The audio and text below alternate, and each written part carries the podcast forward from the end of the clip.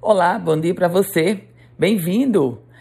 Chegamos à sexta-feira, dia 8 de abril de 2022. Começo trazendo informações de que dois homens foram presos em flagrante dentro de uma operação deflagrada pelo Ministério Público do Rio Grande do Norte para combater o tráfico de drogas em cidades da região do Seridó Potiguar.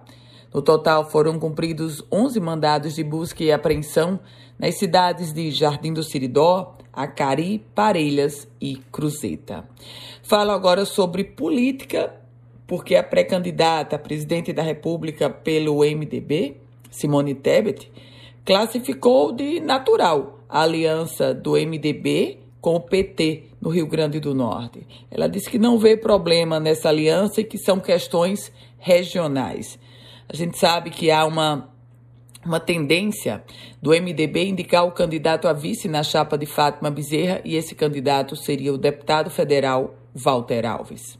Por falar em política, mas entrelaçada, bem entrelaçada com polícia, porque repercute muito mal o gesto do deputado estadual Coronel Azevedo, que mostrando uma arma para uma câmera, mostrou, desafiou o ex-presidente Lula a ir até a sua casa. Obviamente que essas declarações ninguém comenta, mas o ato dele de mostrar que, pelo simples fato de ter se sentido atingido por uma declaração de uma pessoa, daí a ameaçá-la e dizer que está a receber, que a aguarda com uma arma, isso repercute muito mal.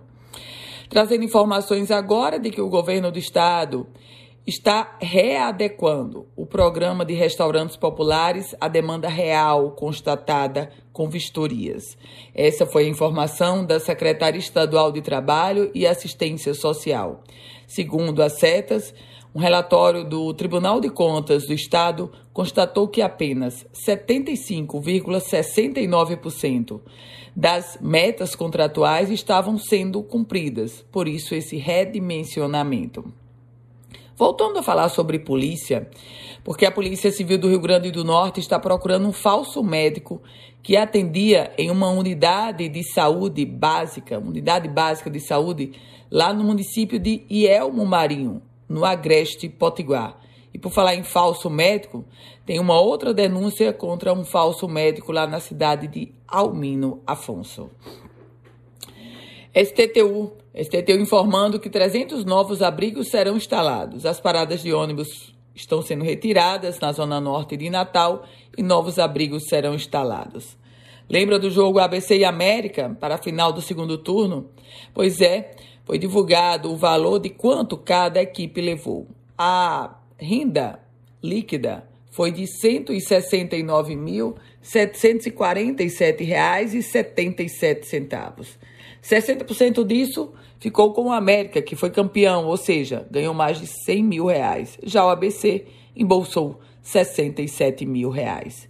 Com as primeiras do dia, Ana Ruth Dantas. A você, um ótimo dia, um grande final de semana.